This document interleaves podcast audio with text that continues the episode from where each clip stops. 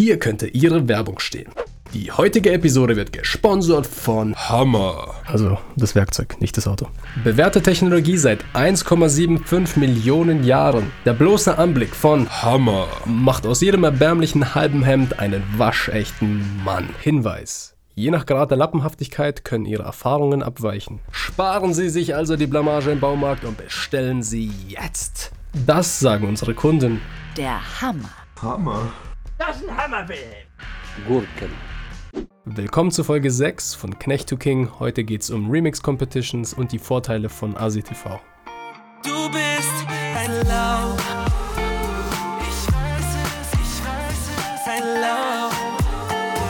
Ich weiß, du bist ein Lauch.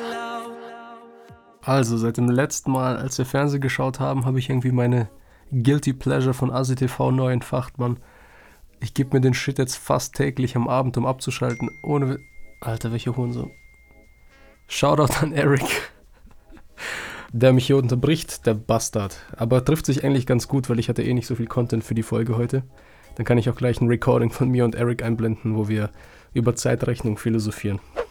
Ich bin so schlecht in Geschichte. Wir brauchen diesen Geschichtsdude. Ja. ASAP. Was ist im Jahre 39 passiert? 1939 ist der Krieg angefangen. Die Nee, zweite. aber was war 2000 Jahre vorher? Keine Ahnung, nichts. Doch, da war. Alter, da gab es ja schon auch Zivilisation und sowas. Nee, Doch, natürlich. nein, Was? Im Jahre 39 gab es ja wohl Menschen, oder? nein. Doch, das ist Nein. Digga, Plato ist bla bla bla irgendwas vor Christus. Also muss es im Jahre 39 plus nach Christus irgendwas gegeben haben. Hey, sagst du mir jetzt nicht wirklich, dass du gerade nach der Ding gehst, nach Christus? Ja, nach was sonst? Was nehmen wir als? Ja, der Punkt Null, oder? Ja, ist nach Christus. Es ist 19. Es ist jetzt das Der Jahr. Punkt Null ist der Urknall. Bist du behindert? Nein, nein, nein, ja, ich bin gerade richtig wenig. Pass auf, es ist. Wir sind im Jahre 2018 nach Christus. Ja, genau, stimmt. Ja. Null war der Urknall. 39 war gar nichts, Digga. Ich google gleich, was 39 war. Da gab es bestimmt auch schon Obama. Okay, ja, stimmt, man geht von Christus aus, ja, ich war gerade. Jeder hatte nur lappenhafte Religionslehrer. Jeder teilt diese Experience. Ja, man, true. Das Beste an dem Clip ist einfach, dass wir beide Unrecht haben. Einer mehr als der andere natürlich. Ich sage jetzt nicht wer. Aber das war auf jeden Fall äh, ein wahrer Moment live aus Nicht-Hamburg.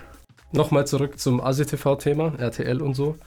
Also ich finde es einfach mega interessant, was es mit einem macht. Wenn ich zum Beispiel abends noch durch Instagram oder durch Twitter oder sowas scrolle, dann merke ich einfach, das entspannt mich einfach überhaupt nicht. Also das genaue Gegenteil. Ich werde einfach noch mehr aufgescheucht und mir geht es danach schlechter als vorher. Keine Ahnung, woran das liegt. Aber ich scheine auch nicht der Einzige zu sein mit diesem Phänomen. Ähm, keine Ahnung, vielleicht liegt es daran, dass man sich mit anderen vergleicht oder so, aber eigentlich sind 80% meiner Timeline Memes, also macht nicht wirklich Sinn. Anyway, also es tut mir einfach nicht gut und zum Abschalten, wie gesagt, hilft es einfach schon mal gar nicht. Also Alternativen wären dann Musik hören, aber das geht auch nur bedingt, weil man analysiert halt alles oder ich analysiere halt alles. Außer halt ein Genre, was ich jetzt nicht unbedingt selber machen würde, aber darauf hat man nicht unbedingt immer Bock. Und die anderen beiden Alternativen wären Netflix oder YouTube.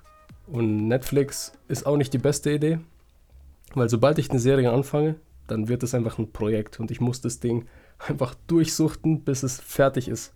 Weißt du, ich habe auch Breaking Bad damals einfach in einem Wochenende durchgesuchtet, in drei Tagen. Also absolut krank. Man sucht halt in allem so ein bisschen die Effizienz, habe ich das Gefühl.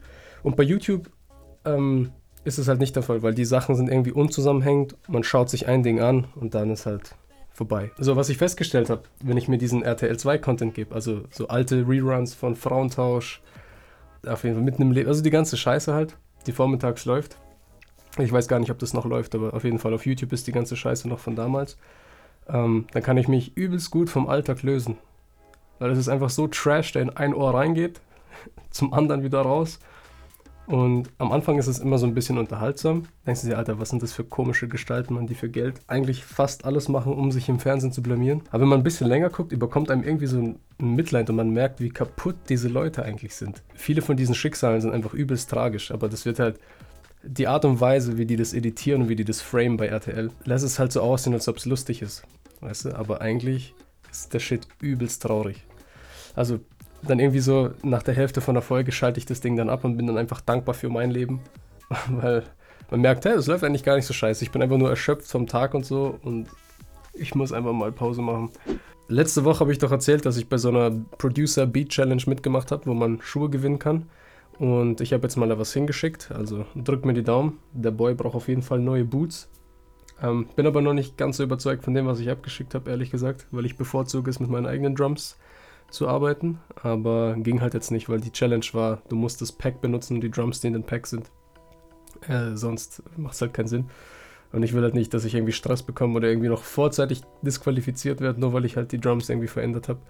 Ähm, ich habe zwei Beats, by the way, hingeschickt mit verschiedenen E-Mail-Adressen. Äh, werde wahrscheinlich sogar deshalb noch disqualifiziert. So, mein Gedanke war, hey, ich gebe mir extra viel Mühe. Wahrscheinlich kommt es so rüber, als ob ich voll der Scammer wäre. Also ich habe echt schon lange nicht mehr mitgemacht bei so Competitions und Contests und so. Vor sechs, sieben Jahren habe ich immer regelmäßig bei so Remix-Contests oder sowas mitgemacht. Obwohl Remix eigentlich ist das falsche Wort. Die wollen, dass du das neu interpretierst. Also die wollen nicht, dass du das neu mischt, also neu mixt, sondern dass du deine eigene komplette neue Produktion machst. Und ich muss sagen, bei sowas lernt man eigentlich übelst viel. Also zum einen hast du Deadlines. Also musste man schnell Entscheidungen treffen und alle ein, zwei Wochen einen Track fertig haben. Und zu der Zeit habe ich irgendwie weiß ich nicht, keinen Track unter vier Wochen fertig gekriegt. Ich war übelst langsam. Einfach äh, Workflow war nicht vorhanden oder einfach nur schlecht. Und das hat mich eben gezwungen, meinen Workflow zu ändern. So, wie muss ich arbeiten, damit ich wirklich in einer Woche einen Track fertig kriege oder in zwei Wochen, anstatt äh, in sechs. Und zum anderen kriegst du Stems, also die Einzelspuren von den Tracks und kannst halt da lernen, wie die Produzenten ihre Tracks aufbauen. Also wie viele Elemente sie benutzen, wie die miteinander interagieren, wie die gemischt sind und so, woraus die bestehen, äh, wie die Sachen gruppiert sind auch ähm, genau, Arrangement, solche Sachen. Und warum die Vocals zum Beispiel im Chorus äh, krasser klingen als im Verse und also kleine Tricks halt. Also da kriegt man schon auf jeden Fall was mit und du kannst mit den Stems ja dann später auch arbeiten. Ich sag mal, wenn du irgendwie einen Drumstem hast und dann eine äh, Kick oder eine Snare oder sowas rausschneidest, ist jetzt halt deine Kick. Also das kann keiner mehr zurückverfolgen. Ist natürlich auch kind of illegal, aber wen juckt's? Ich war zwar mega schlecht und habe auch nie was gewonnen. Also der Peak meiner Remix-Contest-Karriere war, dass einer der Produzenten von Lady Gaga in meine DMs geslidet ist. Aber daraus wurde irgendwie auch nichts mehr. Der hat nicht mehr zurückgeantwortet. Wahrscheinlich hat er sich im Profil verklickt, keine Ahnung. Jedenfalls ähm, habe ich das mit den Remix-Contests irgendwann mal sein lassen, weil du merkst halt irgendwann, worauf die meisten aus sind. Also es geht in erster Linie darum, äh, ihren eigenen Release zu pushen.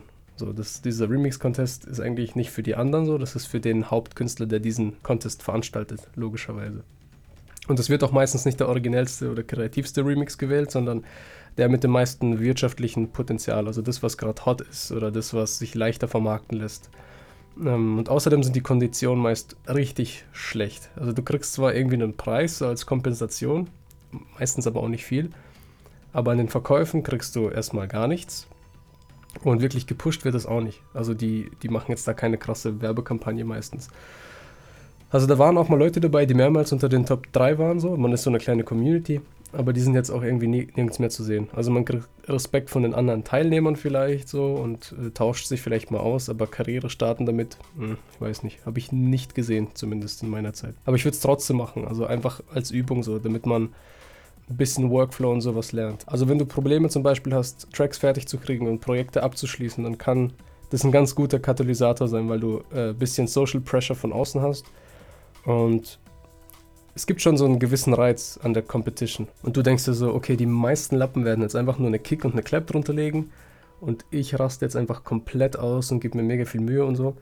Ähm, weil jeder mit den gleichen Ausgangssounds arbeitet, kriegt man auch ein Gefühl dafür, wie andere Leute produzieren. Und da kann man auch mega viel lernen. Und ähm, ich habe mir so viele Sachen abgeschaut, weißt du, so wie, okay, wie hat er jetzt hier die Vocals gemischt oder wie hat er hier die Transition gemacht oder warum wirkt bei ihm jetzt der Drop so, so mächtig? Was hat denn der vorher gemacht? Ah, okay, der hat irgendwie bei dem Part irgendwie darum gespielt und das ist anders gemischt. Also solche Sachen halt. Es ist ein bisschen schwieriger, das zu analysieren bei einem Track, wo du die Ausgangssounds nicht hast, weil dann kann, musst du absolut hören und kannst nicht relativ hören. Weißt du, wie ich meine? Macht das Sinn? Egal. So, was habe ich noch gemacht die Woche? Ähm, ich bin gerade am Clips schneiden für unseren zweiten Channel, die Planlosen. Wir waren an Silvester live, die ganze Nacht gefühlt. Und da gab es auf jeden Fall ein paar nice Momente, die es gilt, der Außenwelt nahezubringen. Und das will ich auf jeden Fall bald alles machen, solange es halt noch fresh ist. Denn wie ein russisches Sprichwort sagt, Куй железо, пока горячо. Also man soll das Eisen schmieden, solange es heiß ist, weil ich weiß ganz genau, wenn ich noch zwei Monate damit warte, dann äh, finde ich unseren infantilen Humor doch nicht mehr ganz so witzig und dann schäme ich mich dafür und werde es nicht schneiden, aber das hat natürlich keiner verdient. Deshalb äh, will ich das jetzt so schnell wie möglich über die Bühne bringen, solange es halt noch fresh ist und so weiter und so fort. Und es sollte mindestens ein Clip die Woche droppen, wenn nicht sogar mehr. So, haben wir denn eine User-Frage für die Woche?